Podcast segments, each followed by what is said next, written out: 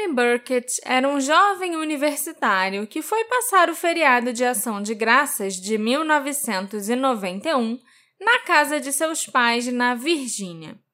Mas, durante o fim de semana, ele foi encontrado morto. As autoridades consideraram sua morte imediatamente um suicídio, mas os seus pais acreditam que o Tommy foi assassinado.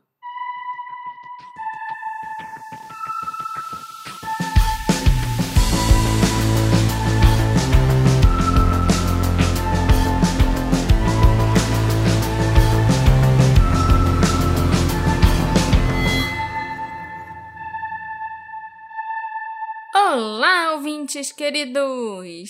Sejam bem-vindos a um novo episódio do Detetive do Sofá. Eu sou a Marcela, a host desse podcast. E o caso que eu trago hoje para vocês é um dos quatro que eu resolvi escrever ao mesmo tempo essa semana. Foi complicado. Me deu a louca porque eu fiz uma maratona do Unsolved Mysteries antigo e aí, cada episódio que eu assistia tinha um caso que chamava minha atenção. Aí eu ia lá e começava a pesquisar e pensava, hum, é esse o caso da semana. Aí escrevi, escrevi, escrevi, escrevi, e enquanto isso deixava rolando, né, mais episódios do Unsolved Mysteries, que tem um zilhão de temporadas. Aí vinha outro caso legal. Aí eu começava a escrever o outro caso. E assim foi. Até eu chegar no caso do Tommy e desligar a TV né? Que foi o que resolveu. Que foi o que resolveu o problema, porque aí eu consegui focar só no Tommy. E sabe o que é curioso nesse caso, Alexandre? Hum. Que eu sempre começo falando um pouco sobre quem era a vítima, né? Como a pessoa era, é, tipo, como ela é lembrada pelos amigos, pelos familiares, o que, que ela gostava de fazer e tal, coisas assim. Uhum. Mas sobre o Tommy, eu não consegui encontrar nada, nem Ninguém falando como ele era. Isso é muito esquisito. Nem no programa do Unsolved Mysteries? Não. Porque já todos os artigos que eu encontro toda a época, entrevista com os pais dele, tudo, é sempre muito direto ao ponto sobre o que aconteceu. E eu não sei se ele era uma pessoa muito tímida, talvez, ou introvertida, talvez ele não tivesse muitos amigos para falar dele, né, na TV, nos jornais e tal. Mas eu não consegui encontrar nada sobre, tipo, quem é o Tommy ou como era o Tommy. Aham. Uhum. Isso me deixou triste, sabe? Porque eu gosto de falar sobre as pessoas, né? Uhum. Sobre as vítimas dos casos. Mas antes, Marcela, de você entrar na vida de Tommy. Na vida não, na morte de Tommy. É. Eu queria avisar os nossos ouvintes que esse podcast, ele conta com o apoio de pessoas supercalifragilisticexpialidocious, que são os nossos apoiadores. E esse podcast é, é, tá aí por causa deles. A gente já falou isso mais de uma vez, vou tentar manter isso breve. E se você quiser se tornar um apoiador, eu sempre deixo um link aqui, vai lá na Aurelo ver como é que é. E eu queria dizer, Marcela, hum, lá vem. que se não fosse nossos apoiadores, o detetive do sofá ia ser um omelete que você faz sem quebrar ovos. Sim. E você sabe que precisa quebrar ovos. Sei. Sei sim, é verdade. Né? Foi uma boa metáfora. Mas, eu até, pra não falar que eu inventei o um negócio do nada, até pesquisei. Existem receitas de omelete sem ovos. Que eu não cliquei para ver como é que faz. Okay. Então, mas eu quero Isso é dizer estranho. que o detetive do sofá não é uma receita de omelete sem ovos. É uma receita de omelete com ovos, graças aos nossos apoiadores. Entendeu? Que são as pessoas que quebram os ovos. Exatamente. É isso mesmo que eu entendi? Agora é. Ah, então É, tá. O que você entender vem de dentro de você. Então agora sim, me conta o que aconteceu com o Tommy Burkett. Thomas Calvin Burkett, de 21 anos, foi a uma festa na noite anterior à sua morte, um sábado à noite. Eu falei pra você, né, que a gente já ia direto ao ponto falar da morte do Tommy, olha só. Uhum. Era o fim do feriado de Ação de Graças. Ação de Graças é sempre na última quinta-feira de novembro. Então ele tinha aí um feriadão para curtir. E já era quase o dia de voltar para a faculdade, porque ele teria que voltar no domingo à noite ou no máximo segunda de manhã. Ele era estudante de administração e de psicologia na Marymount University em Arlington, na Virgínia.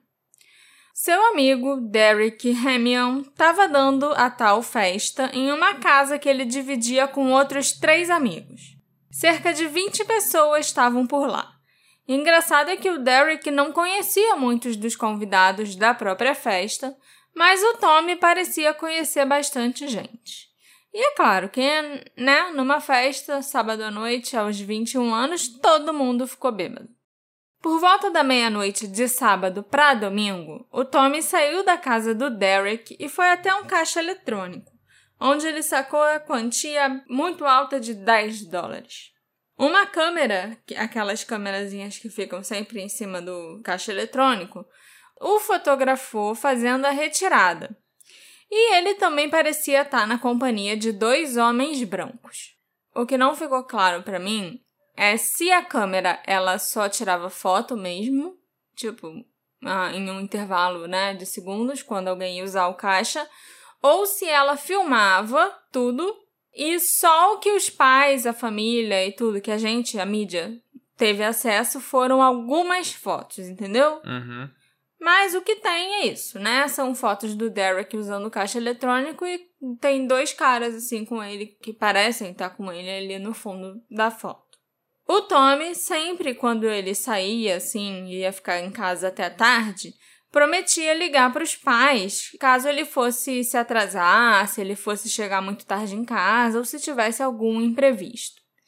Então, às duas da manhã, ele ligou para o pai e disse que passaria a noite na casa do Derek, mas que ele chegaria a tempo no dia seguinte para um compromisso em família. A mãe do Tommy, chamada Beth, que tinha 46 anos nessa época, era professora adjunta de poesia na George Mason University e às vezes ela também dava aula na Marymount College, a faculdade onde o seu filho estudava. A Beth ia inclusive ler alguns dos seus trabalhos numa cooperativa de artistas em Maryland na tarde de domingo. Esse era o compromisso da família, inclusive, né? O pai do Tommy, chamado Tom, que tinha 47 anos, também se interessava por poesia e era professor de inglês na Oakton High School, a escola local. O Tommy acordou na casa do Derek por volta do meio-dia de domingo. Ao se preparar para sair ali da casa do Derek, ele disse ao amigo que passaria ali novamente à noite, quando ele estivesse a caminho da faculdade. A família Burkett morava numa rua sem saída, num bairro bem cuidado de classe média, perto do aeroporto de Dulles. A rua deles ficava ao lado de um campo bem aberto, então Cada carro desconhecido que passava pelo local chamava atenção, né? Tipo, as pessoas já ficavam meio, hum, é algum visitante ou o que, que essa pessoa veio fazer aqui? Entendeu? Uhum. Os pais do Tommy saíram de casa às 11h45 para almoçar. E quando eles estavam saindo, ouviram o som de pneus cantando.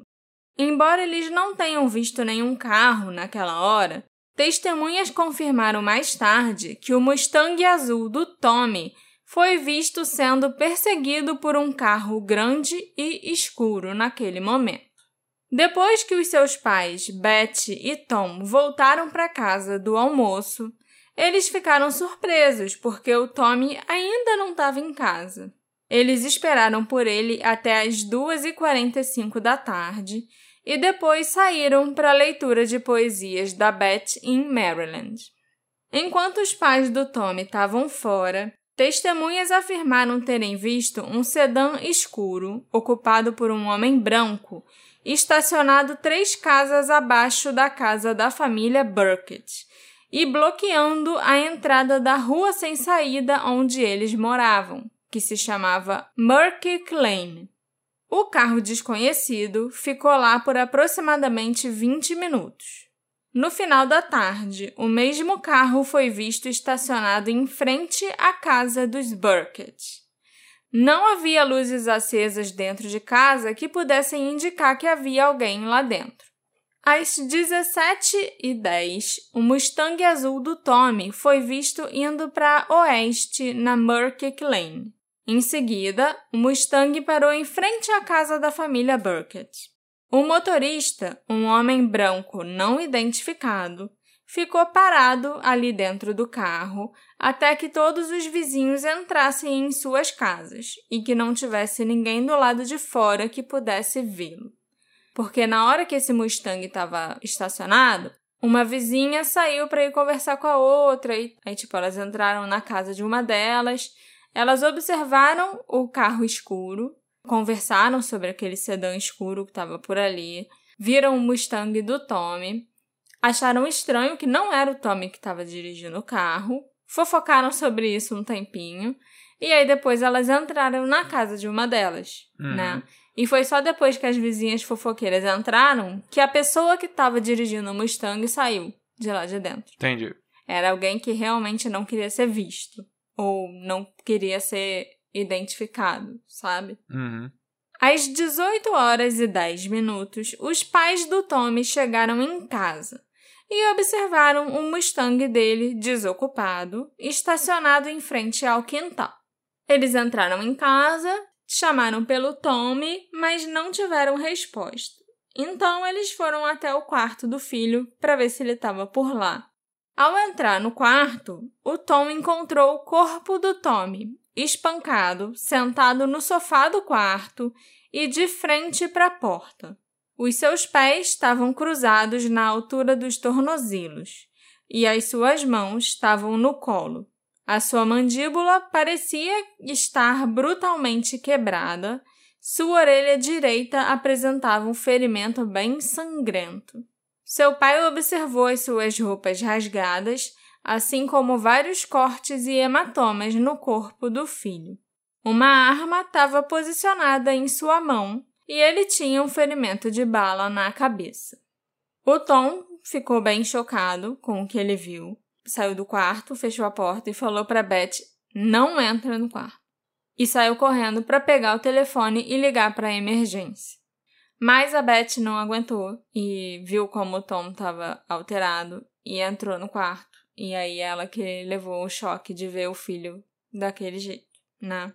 Pouco depois, duas ambulâncias foram vistas indo em direção a Murkick Lane com as sirenes ligadas.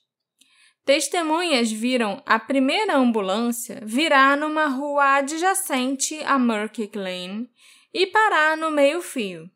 Pessoas saíram de dentro do veículo e pegaram algo numa pequena ravina, assim, no chão. E depois essa ambulância foi embora lentamente, sem as sirenes ligadas. É importante abrir um parênteses aqui para informar que as investigações posteriores revelaram pegadas que iam da porta dos fundos da casa da família Burkett até essa ravina, até exatamente esse local onde a ambulância parou e algum objeto, ou objetos no plural, né, foram recolhidos. E nenhum molde dessas pegadas foi feito. Nenhuma foto dessas pegadas foi tirada, nem nada. E a gente não sabe o que foi pego também. Não. Essa ambulância chegou ali, pegou alguma coisa, desligou a sirene, deu meia volta e foi embora. Já a segunda ambulância seguiu para a casa da família Burkett.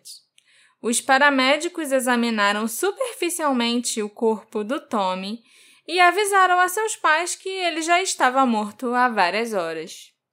E depois, contrariando o procedimento normal, os paramédicos simplesmente largaram lá o corpo e o local, né? A, a, casa da família, deixaram tudo lá, entraram na ambulância e foram embora. Geralmente os paramédicos ficam pelo menos até a polícia chegar. E até um tempo depois também, caso os policiais queiram perguntar alguma coisa, né? Uhum. Mas esses aí não. Foi tipo, ó, oh, realmente esse garoto tá morto aí já faz um tempo. É isso aí, gente. Valeu, tchau. Em seguida, um policial do condado de Fairfax chamado Daryl McEachern chegou na residência e, sem sequer ter visto o corpo do Tommy ou a cena de crime, disse para os pais angustiados: Não se sintam culpados. Estudantes universitários se matam o tempo todo. Sem realizar nenhum tipo de investigação e sem nem ter visto o corpo do Tommy, o policial já tinha concluído em seu relatório que ele havia cometido suicídio. O policial Daryl, depois de ter feito essa afirmação, entrou no quarto do Tommy, onde o corpo estava, passou em cinco minutos lá dentro, sozinho, e voltou mostrando para Beth e para o Tom um extrato bancário que ele havia encontrado e que considerou um bilhete de suicídio porque no verso do extrato bancário, né, nesse pedaço de papel, estava escrito: Quero ser cremado. A letra naquele bilhete não era a letra do Tommy, e o bilhete, inclusive, parecia ter sido rabiscado às pressas de qualquer jeito. Ok. Num aparente ato de negligência grave, nenhuma tentativa foi feita pelo Departamento de Polícia do Condado de Fairfax para preservar a cena do crime. Nenhuma fita policial foi colocada. A cena, no caso o quarto do Tommy, não foi fotografado nem analisado em busca de impressões digitais, por exemplo. Nenhuma amostra de sangue foi coletada, embora o padrão dos respingos de sangue na parede e no quarto do Tommy fosse totalmente inconsistente com a posição em que o corpo dele estava ele estava sentado ereto, sabe? A maior parte do sangue estava no braço do sofá, à direita dele, manchando o braço do sofá. Uhum. E ele estava só sentado ereto no meio do sofá. A bala que tinha se instalado na parede atrás da cabeça do Tommy também não foi removida para que fosse feito um exame de balística. E nem a arma foi examinada. O que é mais bizarro de tudo é que nenhum sangue foi encontrado naquela bala. Como uma bala passa por dentro da cabeça de alguém sem ficar suja? Como eu disse para vocês antes, nenhum molde ou foto foi feito das pegadas no quintal da casa dos Burkett. O Mustang do Tommy também não foi revistado em busca de evidências, de vestígios, né, de alguma evidência ou analisado em busca de impressões digitais, embora as testemunhas tenham visto um homem não identificado, que não era o Tommy, estacionar o veículo na frente do quintal da casa da família quando o Tommy já estava morto.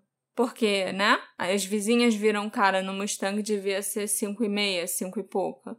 Às seis e dez, os pais descobriram o corpo, mas, segundo os paramédicos, ele já estava morto algumas horas. Uhum. Então, alguém estacionou o carro ali quando o Tommy já estava morto. Como que a polícia não quis nem investigar ou analisar, periciar aquele carro? Nenhuma anotação foi registrada sobre uma possível encenação da cena do crime ou da posição do corpo. Além disso, nenhuma anotação também foi feita sobre a mandíbula quebrada da vítima, sobre a sua orelha machucada escoriações, hematomas e roupas rasgadas. Foi somente numa segunda autópsia particular que esses ferimentos foram descobertos e registrados. Além disso, a vizinhança não foi investigada em busca de testemunhas. E quando os vizinhos abordavam os policiais para tentar dizer as coisas estranhas que tinham visto naquele dia, eles eram informados de que o departamento de polícia não queria ouvi-los. Quando uma terceira ambulância chegou, dessa vez para levar o corpo do Tommy, um policial chamado Nathan Lane riu descaradamente dos pais do Tommy quando seu corpo foi levado às sete e seis da noite. E a Beth e o Tom estavam chorando desesperadamente. Nossa. Enquanto Nathan Lane ria da cara deles. Por quê? Porque ele é mau. Ok. Outra curiosidade que não tem, assim, explicação é que o corpo foi levado às sete e seis da noite da casa da família Lane. E ele só foi chegar no necrotério às oito e trinta e quatro da noite. O necrotério ficava a dois quilômetros da casa da família não tem explicação possível para o corpo ter demorado quase uma hora e meia para ir da casa até o necrotério. O detetive responsável pelo caso, chamado Thomas Lyons, disse para o Tom que eles deviam limpar logo aquela bagunça, aquela sujeira e o sangue que estavam no quarto do Tommy.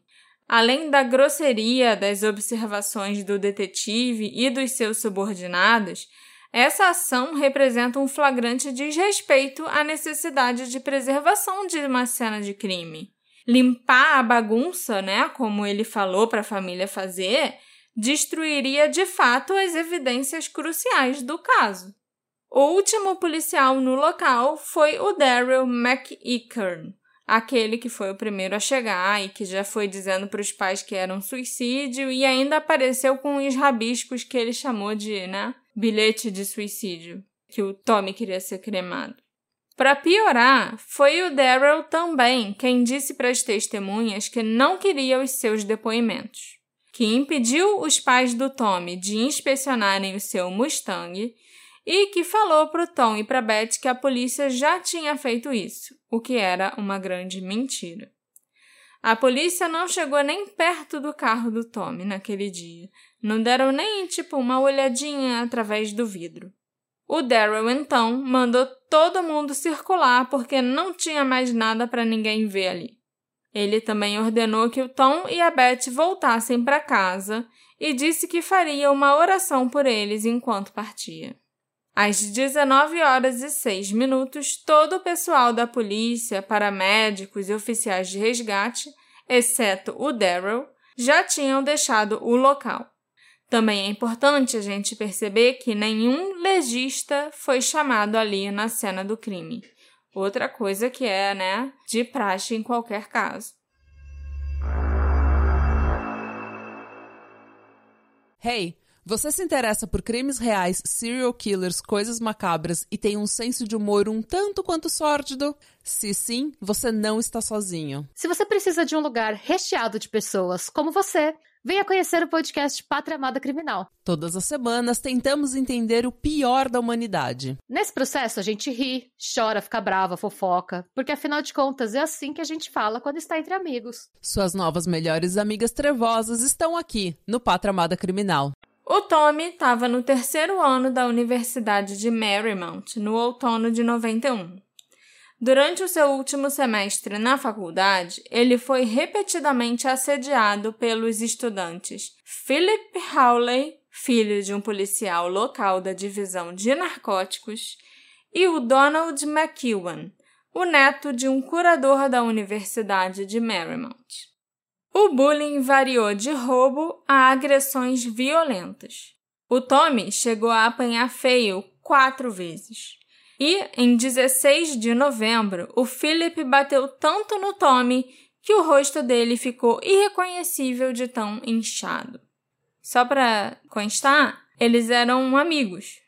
O Philip e o Donald, junto com alguns outros dois ou três caras, eram o grupo de amigos do Tommy com quem ele andava.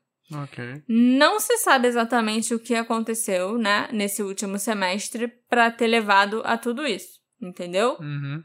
Mas alguma coisa aconteceu. A segurança do campus não relatou essa agressão ao departamento de polícia de Arlington e os funcionários da universidade se recusaram a fornecer cópias do relatório do incidente ao Tom e a Beth depois que o Tommy foi encontrado morto em 1 de dezembro. E sim, era obrigação da segurança do campus ter comunicado à polícia sobre a agressão. Uma das coordenadoras da Universidade de Marymount, chamada Nancy McMahon, teria dito aos funcionários para não falarem com a família Burkett. Aliás, no dia 3 de dezembro, quando a Beth e o Tom foram até lá recolher os pertences do filho em seu dormitório, a Nancy entregou para eles a carteira de motorista do Tommy, que estava desaparecida quando seu corpo foi encontrado. Vários itens pessoais do Tommy, que ele tinha levado para casa com ele, é claro, tinham sumido da casa depois que ele foi encontrado morto. Da casa dos pais. Isso. A carteira dele, a carteira de motorista, os óculos escuros, várias coisas que ele carregava no dia a dia e que ele tinha levado para casa com ele. Principalmente a carteira de motorista, né? Porque a pessoa não vai dirigir horas da universidade para casa fazer uma viagem sem levar carteira de motorista. A Nancy alegou que um estudante tinha encontrado a carteira de motorista do Tommy e tinha entregado para ela. Mas, por questões éticas, ela não podia dizer o nome desse estudante. Questões éticas, uma ova, né? Porque os pais podiam até querer agradecer o garoto. Uhum. Hoje em dia, nós sabemos que a pessoa que entregou essa carteira de motorista para Nancy foi ninguém menos do que o Philip Hawley. O filho do policial. É, que enfiou a porrada no Tommy. Eric Rose, o diretor de segurança do campus, também se recusou a fornecer aos Burkett uma cópia do relatório do incidente sobre o ataque que o Tommy sofreu. Ele disse para a família que era melhor para todo mundo se eles não saíssem por aí fazendo perguntas. Alguns dias antes da morte do Tommy, a caixa de correio do dormitório dele foi arrombada e a sua correspondência, incluindo o seu contra-cheque, foi roubada. Ele procurou a segurança do campus para fazer uma queixa e um relatório desse incidente também foi feito. O Eric Rose garantiu para o Tommy que o departamento de polícia de Arlington seria chamado para investigar o roubo e a destruição da propriedade do campus, né? A, o arrombamento, a destruição da caixa do correio. Mas é claro que a polícia nunca foi contatada pela universidade e que uma cópia do relatório desse incidente também nunca foi entregue aos pais dele. O Tommy tinha ligado para casa depois desse arrombamento, né, e desse roubo, e ele contou para a mãe o que tinha acontecido. Segundo a Beth, o filho dela parecia frenético ao telefone. Ele explicou que alguém havia saqueado a sua caixa de correio na faculdade e roubou seu contra-cheque. Mas o pior de tudo era que provavelmente tinham roubado mais alguma coisa que era ainda mais importante do que o dinheiro do contra-cheque. O Tommy insinuou que o roubo estava relacionado a algo em que ele estava envolvido, mas que ele não podia dizer nem para a mãe o que era e que ninguém mais podia saber o que era. Eita. Mas alguém teria descoberto em que ele estava envolvido, roubando a caixa de correio dele. Lá dentro teria alguma coisa, algum indício, né, do que ele estava fazendo e do que ele queria esconder. Após a morte do Tommy, os membros do conselho de curadores da Universidade de Marymount se recusaram até a se reunir com os pais dele, seja para dar os pêsames, desejar né, os meus sentimentos, seja para ajudar de qualquer forma na investigação da morte. O conselho e a universidade sequer enviaram flores ou um cartão desejando os pêsames à família. Foi como se o Tommy nunca tivesse existido, como se ele não tivesse passado três anos da vida dele lá e como se a mãe dele não desse aulas ali na faculdade também. O Dr. James Byers, um dos principais médicos legistas da região da Virgínia do Norte, foi quem realizou a autópsia do corpo do Tommy no dia seguinte, né, em que ele foi encontrado morto. No relatório da autópsia, ele não listou nenhum ferimento visível, com exceção de um ferimento à bala, apesar do corpo do Tommy claramente apresentar trauma grave na mandíbula, trauma no ouvido direito e vários cortes, escoriações e hematomas. Quando a Beth e o Tom solicitaram ao Dr. Byers cópias das fotos da autópsia do Tommy, o médico alegou que nenhuma foto do corpo tinha sido tirada, ao contrário do que é padrão em todas as autópsias. E o que é mais estranho é que o próprio Dr. Byers já tinha mostrado uma foto da autópsia para o Tom anteriormente. Mas aí alguém foi lá e embarreirou ele de mostrar qualquer outra coisa e ele disse que nunca tirou fotos. Além disso, quando questionado em uma audiência no Senado sobre uma determinação de suicídio que o Dr. Byers havia feito numa autópsia realizada no corpo do assessor da Casa Branca, Vincent Foster, em 94, o médico afirmou que considerou a morte desse assessor um suicídio com base no trauma da mandíbula e na presença de resíduos de pólvora. Nessa mesma audiência, o médico acabou se contradizendo, porque ele admitiu também que no caso do Tommy, ele tomou a decisão de determinar que a causa da morte foi um suicídio com base na ausência de trauma na mandíbula e na ausência de resíduos de pólvora. Exatamente o contrário do que ele fez no caso do Vincent Foster. Mas o médico se embananou todo lá na hora de falar das duas autópsias que ele fez. Hoje em dia a gente sabe que esse médico não era nada confiável e que ele fez muita merda nas autópsias que ele fingia que realizava. Depois do que os Burkett consideraram um exame superficial, incluindo o que mais tarde determinaram ser uma autópsia insatisfatória feita pelo James Bayer, eles contataram o FBI. Tendo se sentido enganados pela investigação original, os Burkett também contrataram os seus próprios especialistas forenses. Mas eles logo descobriram que o FBI não estava interessado em suas descobertas ou nos resultados dos especialistas independentes que eles tinham contratado. Inclusive, o FBI inicialmente se recusou a investigar o caso do Tommy, mas depois de receberem uma petição assinada por mais de 4 mil pessoas, eles abriram uma investigação. Investigação entre aspas, né? Porque se o FBI chegasse a uma conclusão diferente sobre a morte do Tommy, isso contradiria a autópsia feita pelo Dr. Bayer, bem como as conclusões rapidamente tiradas pela polícia do condado de Fairfax. E o FBI aparentemente optou por não fazer isso. Em vez disso, os Burkett foram informados pela agência que eles conduziriam uma investigação de direitos civis ao invés de uma investigação criminal. O casal Burkett gravou as suas ligações com o principal agente do FBI com quem eles tinham contato, chamado Robert Pozica. Nessas gravações, o agente Pozica pode ser ouvido em tom ofensivo, proclamando que ele estava conduzindo uma estreita investigação de direitos civis e não uma investigação relacionada à morte do Tommy. Ele ainda disse a certa altura para Beth que não desejava investigar a morte do filho deles e nem mesmo queria se encontrar com o casal. Por fim, o agente Pósica acabou concordando em se encontrar com eles cinco meses após o início da investigação. E o Tom afirmou que esse encontro com os funcionários do FBI foi terrível.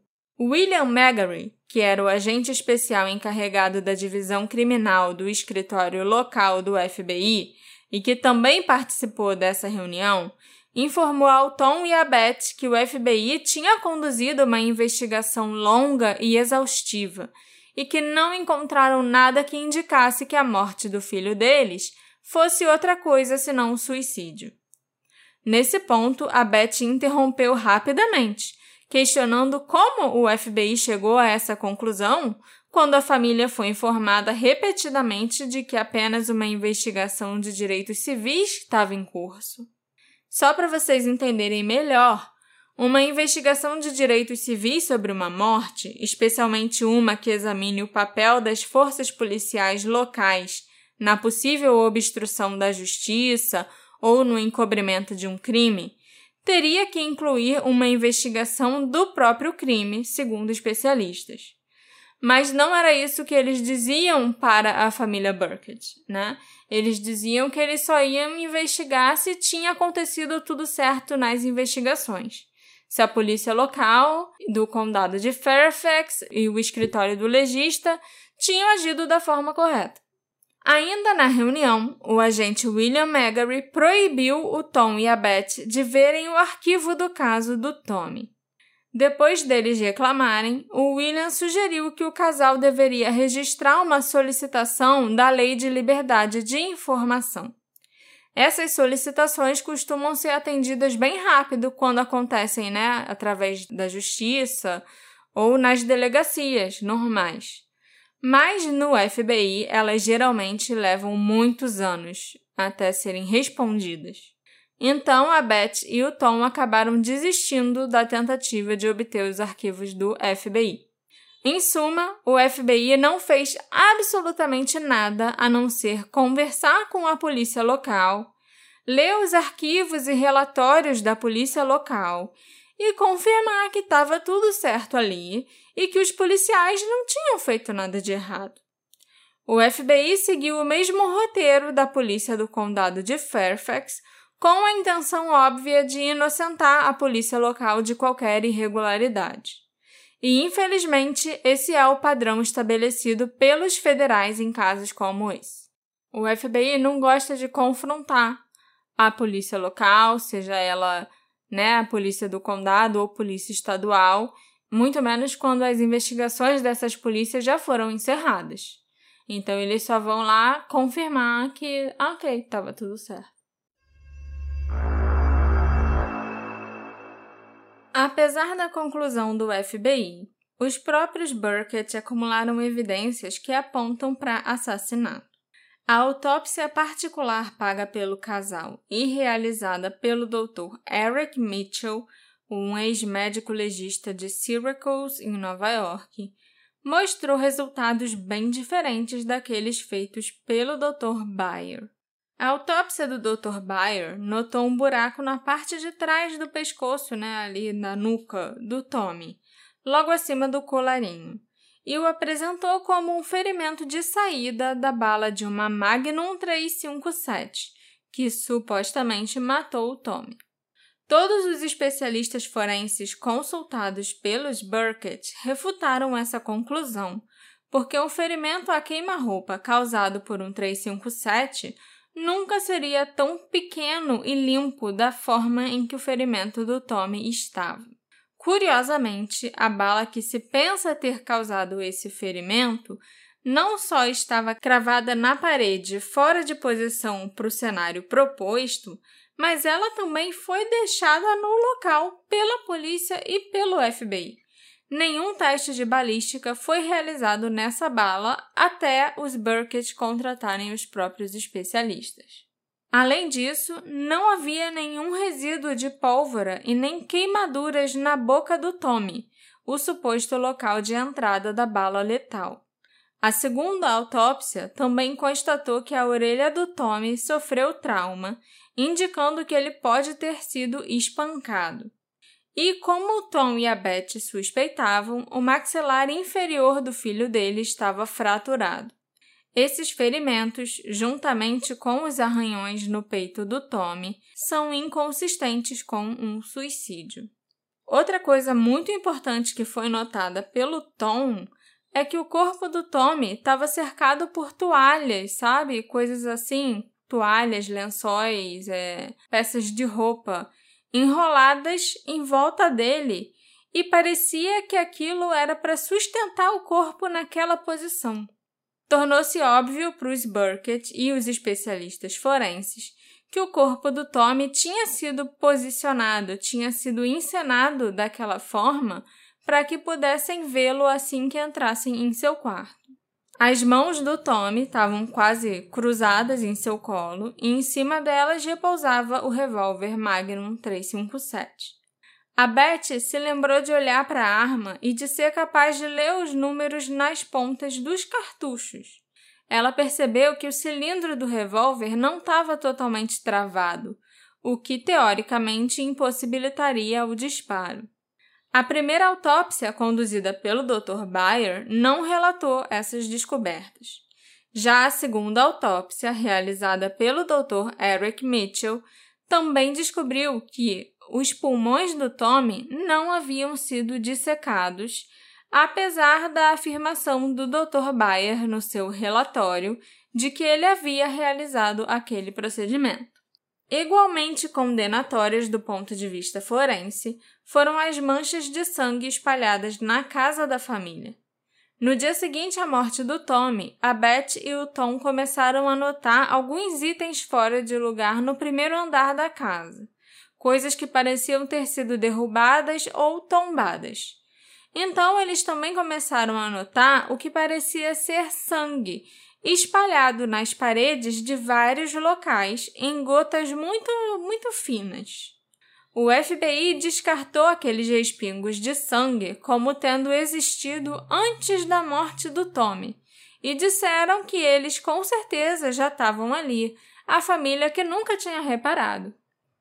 Já os especialistas contratados pelos Burkett identificaram essas mesmas manchas de sangue como os clássicos respingos de sangue resultantes de um tiro num indivíduo, com a névoa sangrenta muito fina resultante do tiro se espalhando. Ao contrário do que acontece se a pessoa levar um tiro e tiver, tipo, encostada numa parede, por roupa. exemplo, entendeu? Uhum. A conclusão deles foi que o Tommy e talvez outros indivíduos também foram baleados no primeiro andar, muito provavelmente durante uma luta. Uma investigação mais aprofundada pela equipe contratada pelo casal ainda descobriu várias outras discrepâncias gritantes na investigação oficial. Entrevistas com vizinhos próximos revelaram relatos do som de vários tiros vindos da casa da família Burkett naquela tarde de 1 de dezembro. Caraca. É isso que eu tava pensando agora. Se teve tiro, alguém deveria ter Aham. ouvido. Uma vizinha contou como ela tinha ligado para a emergência naquela tarde depois de ouvir os tiros e falou que, né, a origem daqueles tiros parecia ser o endereço da família Burkett. E outras pesquisas subsequentes nos registros do 911, a emergência norte-americana, revelaram não apenas a ligação dessa vizinha, mas que o próprio Tommy Burkett tinha ligado duas vezes para a emergência naquela tarde, de sua própria casa. Nenhum veículo de emergência e nenhum policial respondeu a nenhuma dessas três ligações para emergência naquele dia. Caraca. A Beth chegou a ligar pessoalmente para o departamento de polícia para perguntar se o Tommy tinha ligado para o 911 no dia da sua morte, porque ela queria ter certeza. Ela não conseguia acreditar, né, nesse absurdo que os investigadores que ela contratou descobriram para ela, entende? Uhum. E a despachante que atendeu a ligação dela disse que tinha sim um registro do Tommy pedindo ajuda em agosto e em outubro daquele ano, e depois tinha os dois registros dele ligando na tarde do dia 1 de dezembro. Além de outro registro daquela mesma rua, que foi da vizinha ligando para dizer que ouviu tiros vindo daquela casa. A Beth pediu então que a atendente enviasse a gravação ou pelo menos a transcrição das ligações do Tommy para ela. Mas a despachante notou que as gravações tinham sido apagadas. Só tinha mesmo o registro do Tommy ter ligado. Então a moça pediu um minutinho para Beth e foi falar com o supervisor dela. Aí, depois de conversar com o supervisor, a atendente tentou mudar a sua história e disse que ela não sabia por que o nome do Tommy estava nos registros e que ele nunca tinha ligado para a emergência. Meu Deus do céu. É foda. Os Burkett também descobriram que nenhum dos vizinhos tinha sido interrogado pela polícia local. Além disso, o Dr. Bayer declarou que, além de não ter tirado fotos da autópsia, ele também não tirou radiografias do corpo do Tommy. Assim, sem radiografias ou fotos da primeira autópsia, seria muito difícil conseguir provar que a orelha ferida e a mandíbula quebrada foram de fato ignoradas pelo Dr. Bayer. E, sei lá, abrir um processo contra ele, dizer que ele foi negligente na autópsia Uhum. ou qualquer coisa parecida. Então, os Burkett insistem que a polícia de Fairfax decidiu sobre a morte do Tommy muito rapidamente e conduziu muito pouca investigação. Já a polícia de Fairfax afirma que a determinação de suicídio foi baseada principalmente na autópsia do Dr. Bayer. O Dr. Bayer, por sua vez, disse que ele não descartou que a morte não tenha sido um suicídio. Ele apenas afirmou que era consistente com um tiro auto-infligido. E o FBI afirma que conduziu uma extensa investigação, incluindo 180 entrevistas, mais de 1.800 páginas de relatórios e uma revisão completa do relatório da polícia e do legista de Fairfax. Mas o FBI não investigou porra nenhuma. É claro que nesse caso, né, da morte do provável assassinato do Tommy Burkett, o Philip Hawley e o Donald McEwan, os estudantes que supostamente assediaram e atacaram o Tommy antes da sua morte, são considerados os principais suspeitos. Principalmente por causa também da carteira de motorista, que foi o Philip quem Entregou. encontrou e entregou para alguém. E porque a notícia da morte do Tommy já estava circulando na universidade antes mesmo dos pais dele chegarem em casa e descobrirem o corpo. Ok. A fofoca já estava rolando entre os alunos da faculdade. Uhum. Isso é muito estranho.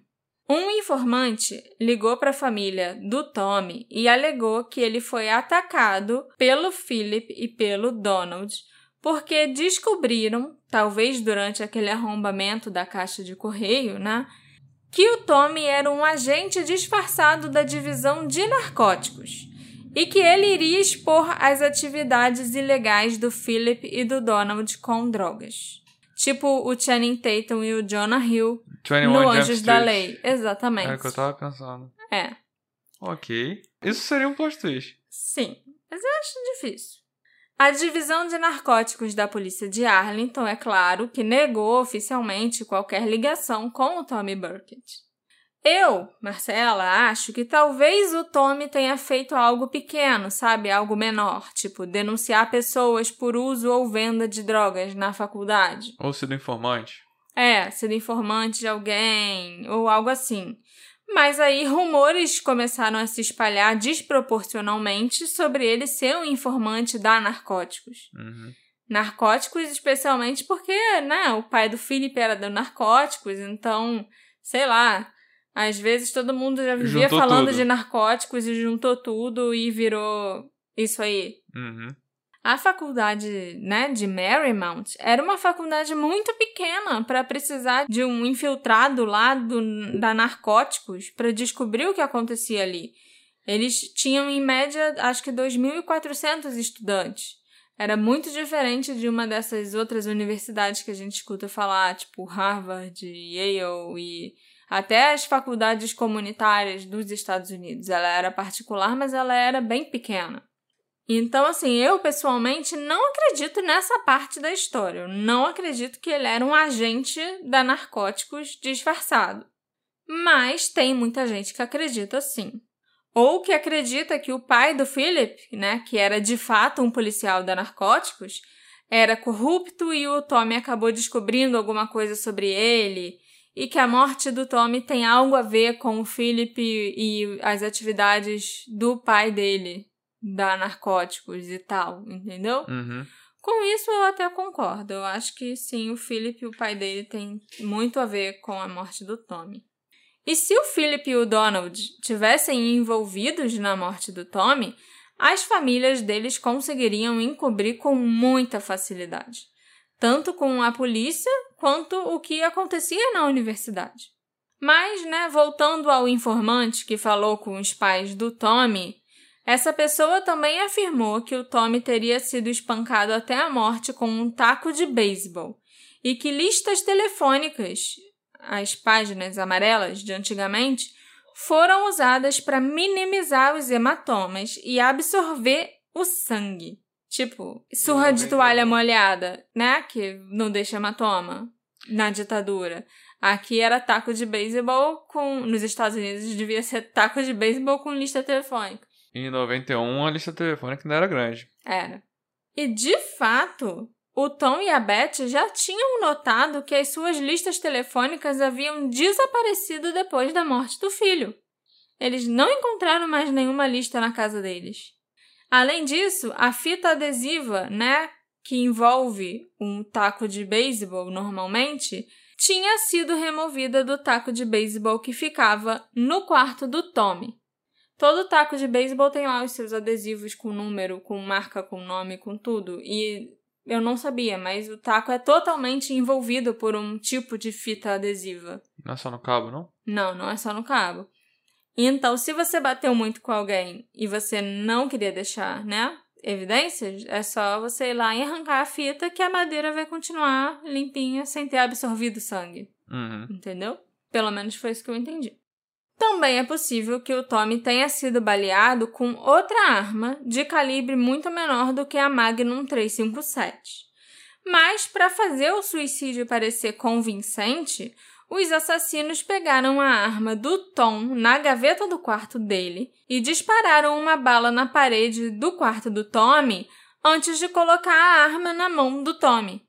Dizem por aí que o Donald McEwan era uma das poucas pessoas fora da, do círculo familiar que sabia onde a arma ficava guardada na casa da família Burkett. Donald era um dos amigos? Era. O que o avô era conselheiro da Uhum. faculdade. Não, e, e depois que você falou que era uma bala de Magnum, eu Pois fiquei é, né? assustado porque o, o pouco que eu sei de arma, que vem de videogame, Uhum. costuma ser a arma que causa mais estrago. Mais, mais estrago. É quase uma escopeta. Uma bala de Magnum. E a bala que você vê na parede, assim, nas fotos da cena do crime, pelo menos é muito pequena. Era um calibre muito menor do que uma bala de Magnum, sabe? Uhum, Mas a arma que tinha na casa dos Burkett era uma Magnum. uhum. Então, se você vai botar uma arma na mão do, do morto pra fingir que foi um suicídio, tem que ser a arma da casa dele. A Beth e o Tom ficaram 100% convencidos de que os vizinhos viram o Tommy sendo perseguido pelos assassinos e que ele chegou em casa a tempo de ligar para a emergência antes que os assassinos invadissem a residência dele e o matassem e que depois o pai do Philip foi chamado até lá para ajudar os jovens a montarem a cena da forma em que ela foi encontrada. O resto pode ser só negligência mesmo, ou pode ser amigos do pai do Philip tentando ajudar a cobertar, né? Uma vez que a polícia determina uma coisa e diz que tem muita certeza, eles não voltam atrás. Não, ao mesmo tempo, quando tem um policial envolvido, a gente já viu isso várias vezes. Uhum. Quando a gente acha que tem um policial envolvido e parece um suicídio, ou até parece que a pessoa fugiu de casa, Uhum. dá pra ver que os policiais que a gente acha que tá cobertando sabe exatamente o que fazer. Uhum. Sabe? Sabe exatamente o que dizer, sabe exatamente o que deixar, o que não deixar. E É. aí, a gente viu isso, acho que no caso daquela. Nick LaDudra, não era? Eu acho que a gente viu isso na Link Ladu. O caso agora da, da Alyssa Turney, que a menina fugiu. Sim. E claramente o pai, que era policial, era ex-policial, não lembro? Padrasto. Padrasto, ele. Ele que falou com a polícia, então ele, eu sei que ele usou as palavras certas que a polícia ia achar que ela só fugiu. Sim, sim. Então, assim, é muito difícil ter qualquer tipo de justiça quando você tá de frente com um policial que sabe Sim. exatamente o que fazer, que não só ele pode ativamente fazer a polícia acobertar, como ele pode só deixar um- Manipular. preparado É. é. pra polícia chegar, ah, só, é só um suicídio, ah, ela fugiu, etc, entendeu? É muito difícil mesmo. Ainda é mais, se ainda mais se o policial tiver, né, tentando, de certa forma, proteger o próprio filho. Sim, sim. Que seria o caso do, do policial que é pai do Felipe. Uhum. Apesar disso tudo, tem quem acredite sim que o Tommy realmente cometeu suicídio. Ele estava sofrendo bullying na faculdade, então ele pode ter sido perseguido por algum ou vários dos seus bullies naquele dia. E foi isso que os vizinhos podem ter visto. Eu acho que de fato foi isso que os vizinhos viram. O que aconteceu depois que entraram na casa, aí já é, né? Outra história e a gente não tem como saber. Mas aquele pode ter sido o ponto de ruptura para o Tommy. Agora, os inimigos dele sabiam onde ele morava e ele percebeu que ele não poderia fugir. Um dos agressores, ao espancá-lo, pode ter pego a sua carteira, pode ter pego até outros itens, outros objetos pessoais do Tommy só para importuná-lo. E o Tommy pode simplesmente não ter aguentado mais e ter resolvido acabar com a própria vida. Ele devia estar ferido e sangrando, né? Deve ter sido espancado de novo pela quinta vez, possivelmente já com a mandíbula quebrada devido a uma agressão anterior, ou pode ter quebrado a mandíbula ali na hora mesmo. Então ele sobe as escadas, deixando respingos de sangue nas paredes devido aos seus ferimentos. Ele teria pego a arma no quarto dos pais e depois ido para o próprio quarto, onde ele teria atirado em si mesmo. Mas é aquilo. Uma Magnum teria deixado um estrago muito grande. O fato da arma usada ser da própria família e ficar guardada no quarto dos pais do Tommy pode apontar sim mais na direção do suicídio do que de um homicídio, porque poucas pessoas teriam conhecimento da localização da arma. Mas a gente sabe pelo menos uma pessoa que tinha conhecimento de onde eles guardavam a arma, né? O Donald. A posição da arma e do corpo após a morte também é algo que não pode ser previsto com exatidão. E o cilindro da Magnum poderia ter sido desbloqueado depois que o Tommy disparou a arma. Uma Magnum é uma arma de alta velocidade e, dependendo do comprimento do cano, ela tem um impacto muito forte. É até um pouco estranho que a arma ainda estivesse na mão do Tommy e ela não tenha voado com o, o recuo. Mas ele pode ter agarrado a arma com força na hora de puxar o gatilho. Mas, de novo, eu não acho que a Magnum foi a arma usada para atirar no Tommy. O que não faz sentido é por que não tem pólvora na boca do Tommy, se ele deu o tiro em si próprio e se esse tiro não foi dado a uma certa distância. Se foi um suicídio, a pólvora devia estar tá ali, na região onde a arma estava posicionada, ou perto de onde o cano da arma estava posicionado. Pelo que eu pesquisei, sempre que as pessoas morrem dando um tiro na própria boca, a boca fica toda queimada. E não era o caso da boca do Tom. Eu diria que, no geral, eu tenho, tipo, 90% de certeza que foi um assassinato. Mas os outros 10% são aquelas perguntinhas incômodas, né? Sobre por que tantas pessoas participariam de um encobrimento como esse, sabe? E como que esse acobertamento desse crime teria se sustentado já por mais de 30 anos? Mas a gente já viu casos assim antes, então. Acontece. Acontece. Mas a gente sempre se pergunta, tipo, por quê? Entende? Não, e tem aquilo que a gente discutiu mais cedo. Às vezes não é um grande acobertamento. Às vezes foi uma sim, pessoa manipulando sim. e a polícia faz seu trabalho esperado. É. Tem coisas muito pequenas que podem, assim, justificar ou induzir a um suicídio, mas muito, muito pequenas. Por isso que 90% de mim acha que foi um assassinato. Sabe o que é pior? Hum. O Philip, ele já até deu entrevistas algumas vezes falando sobre como o Tommy era um bom amigo. Mas ele era muito persuasível, muito influenciável. Era muito fácil conseguir convencer o Tommy a fazer qualquer coisa. É uma declaração muito esquisita para se dar sobre um amigo, primeiro de tudo, e segundo, muito esquisito também você tá dando declarações sobre uma pessoa que você agrediu quase que brutalmente é, na época você, da faculdade, entende? Você falou no início do episódio que apanhou muito dessas pessoas e que inclusive eram amigos. E, e acho que você escreveu como se talvez algo tivesse acontecido Sim, que que mudou que isso. mudou né? isso, mas o que eu pensei já foi algo diferente. Hum. Você foi no sentido de ser uma amizade meio abusiva, meio tóxica, sabe? Sim. Que ele era amigo, mas não é muito. Ele era amigo, mas era meio que o saco de pancada. É, Sim. eu não Pode lembro algum sim. exemplo assim agora que me vem à cabeça, mas ele era o do grupo, mas era o bode expiatório. Aí agora ele Tipo fala aquela série coreana que a gente viu, a lição. Mais ou Que menos. sempre tinha alguém que era só pra esse saco de pancada e Sim, que era sim. xingado e tratado mal pelos outros. Então, e essa declaração falando, ah, ele era muito persuasível, a gente conseguia convencer ele a fazer Sim. qualquer coisa, eu acho que bate muito com isso, sabe? É. E ele ainda falou, tipo, ah, e aí quando era ele que queria fazer alguma coisa, ou que era ele que dava alguma ideia de coisa pra gente fazer, ele nunca conseguia convencer a gente a fazer nada, Uhum, entendeu? Mas ele fazia tudo que a gente, que a gente quisesse. Uhum. É, São os red flags, né? É, são, são os, os red flags, entende? Era melhor ele ter ficado calado, sabe? Sei lá.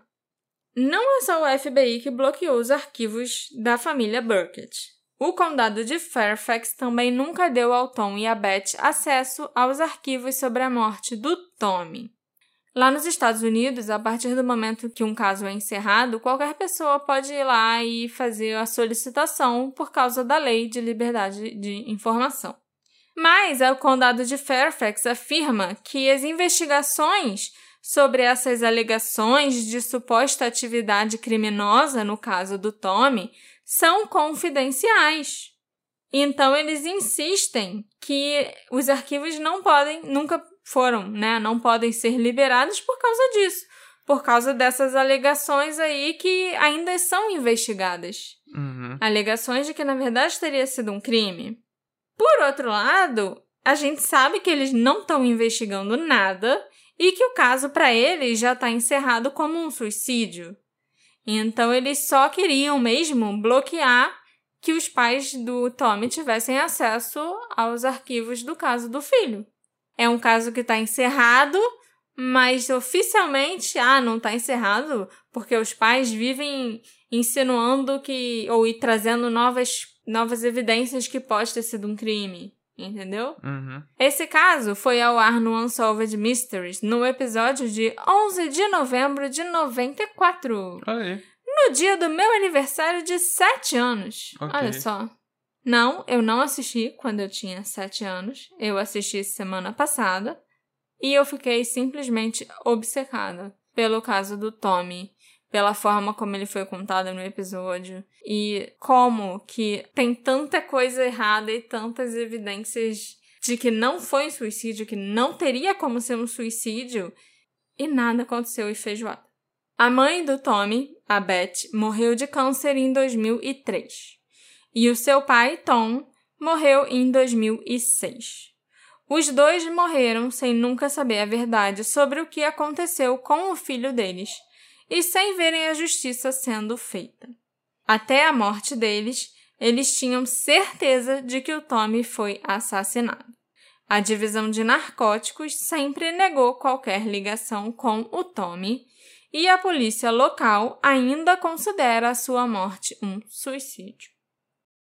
Esse episódio foi feito graças à colaboração da nossa apoiadora maravilhosa, Caroline Crisostomo. Espero que você tenha gostado desse episódio, que você tenha passado muita raiva com ele, igual eu passei enquanto eu assisti o caso lá no Unsolved Mysteries.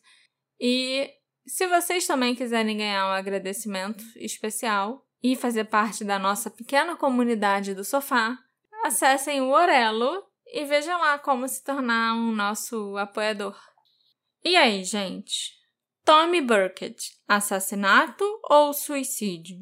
Seriam o Philip e o Donald os assassinos mesmo, os responsáveis pela morte do Tommy? Existe todo esse acobertamento que a gente acredita ou o Tommy simplesmente não aguentava mais esses amigos horríveis e maus e chegou ao seu limite? Me encontra nas nossas redes sociais, arroba detetive do sofá, e me conta o que você achou desse caso. A gente se encontra na próxima investigação. Tchau, tchau. Tchau, tchau.